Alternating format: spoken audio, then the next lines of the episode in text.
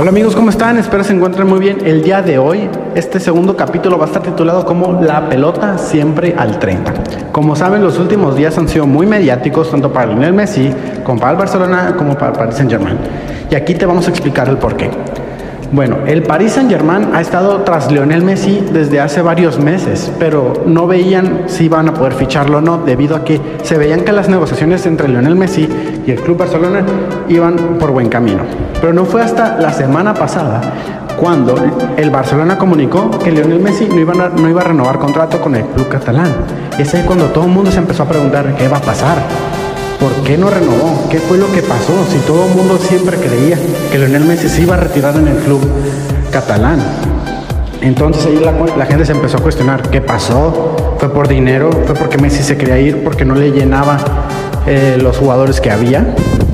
Y entonces mucha gente se empezó a sentir triste, empezó a hacer especulaciones de que se iba al PSG, que se iba a la MLS, que se iba al Chelsea, que se iba al Manchester City. Entonces, entonces mucha gente se puso a sentir triste, decir que Messi no era un jugador de fiar, que no era leal a su equipo.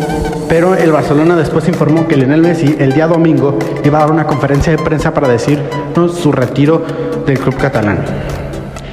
Entonces fue cuando allí el PSG empezó a hacer llamadas, a entrar por la puja por el astro argentino, porque se saben que Lionel Messi es un jugador, para mí me atrevo a decir que es el mejor jugador de la historia. Y es ahí cuando mucha gente y muchos clubes empezaron a llamar. Y el que más se llevó, pues se puede decir que él convenció más a Messi, fue el PSG. Y aquí les voy a hablar acerca de cómo fueron los detalles para, el, para que el astro argentino pudiera fichar con el Club Galo. Hoy, miércoles 10 de agosto, el Club Galo oficializó el fichaje por el astro argentino Lionel Andrés Messi Cucitini por dos años de contrato más 35 millones de euros anuales más uno, más un año más si tiene buen desempeño. Aquí la cuestión es, ¿qué dorsal va a tener Lionel Messi si sabemos que la 10 le pertenece a Neymar Jr.? Bueno, Neymar Jr. le ofreció la 10 a Lionel Messi el astro argentino la rechazó. Entonces, si tienes la, si tú como aficionado tienes un poquito de sentido común, ¿qué dorsales ha usado Lionel Messi a lo largo de su carrera en clubes? El 19, el 30 y el 10. Bueno, el 10 está descartado. Está el 30 y el 19. Pero viendo bien, el 19 está ocupado por Pablo Sarabia. ¿Cuál queda? El 30. Y exactamente Messi llega al Paris Saint Germain con el número 30. Aquí la pregunta es, ¿qué va a pasar con todos los jugadores que, que hay en el París? ¿Se va a haber despidos? ¿Cuál va a ser la plantilla titular? ¿Cuándo es el debut de Messi? En lo particular siento que fue una contratación bastante buena para el Paris Saint Germain porque ¿cuál es la aspiración que tiene el Paris Saint Germain para esta temporada? Ganar la Champions. No tiene margen de error. Y yo te voy a decir por qué. Tienen a un portero que ganado cuatro Champions seguidas, que es Carlos Navas. Acaban de fichar un jugador, portero Donnarumma, que es campeón de la Eurocopa. Ficharon a Sergio Ramos, que es un defensa de mucho calibre, a Hakimi que tuvo una temporadota con el, con el Inter de Milán, a Wijnaldum.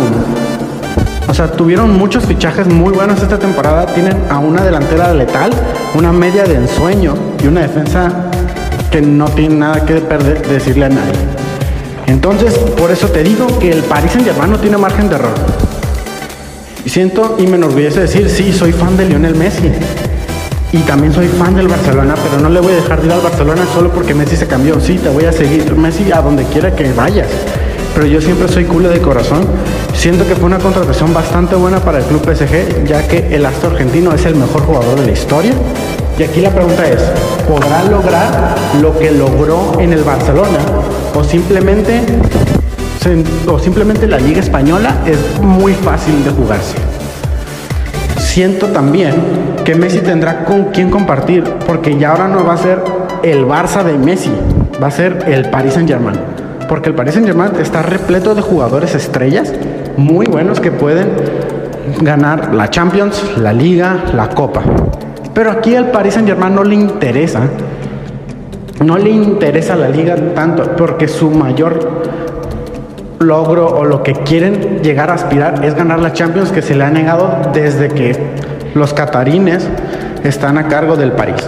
Y yo, como te digo, como aficionado, como tú como aficionado, yo como aficionado, ¿qué crees que le espera a Lionel Messi? Te hago esa pregunta a ti. ¿Qué le espera a Lionel Messi con el Paris Saint Germain?